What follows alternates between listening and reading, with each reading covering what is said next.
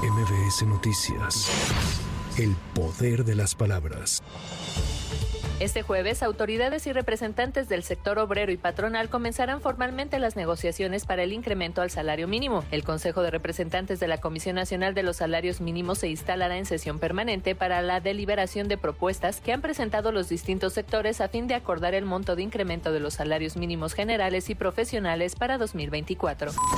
La Comisión Temporal de Debates de Línea aprobó el anteproyecto de acuerdo con los tres formatos que se emplearán en los debates que sostendrán las candidatas y candidatos a la presidencia de la República, los cuales aún pueden sufrir modificaciones. Uno de los debates se realizará en la sede del INE, mientras que para los otros dos, la Comisión Temporal de Debates ya inició una primera evaluación de 12 posibles sedes.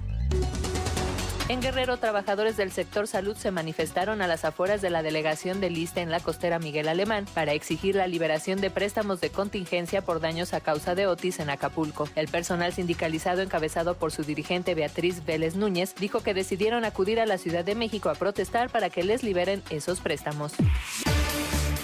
La Secretaría de Seguridad Ciudadana iniciará esta noche el operativo Conduce sin alcohol, jornadas decembrinas, el cual estará vigente todo diciembre en las 16 alcaldías de la Ciudad de México. El nivel de tolerancia para conducir es de 0.40 grados de alcohol expirado. El denominado alcoholímetro navideño o decembrino tiene como objetivo salvar vidas y evitar la mayor cantidad de accidentes y prevenir que automovilistas ebrios causen alguna tragedia.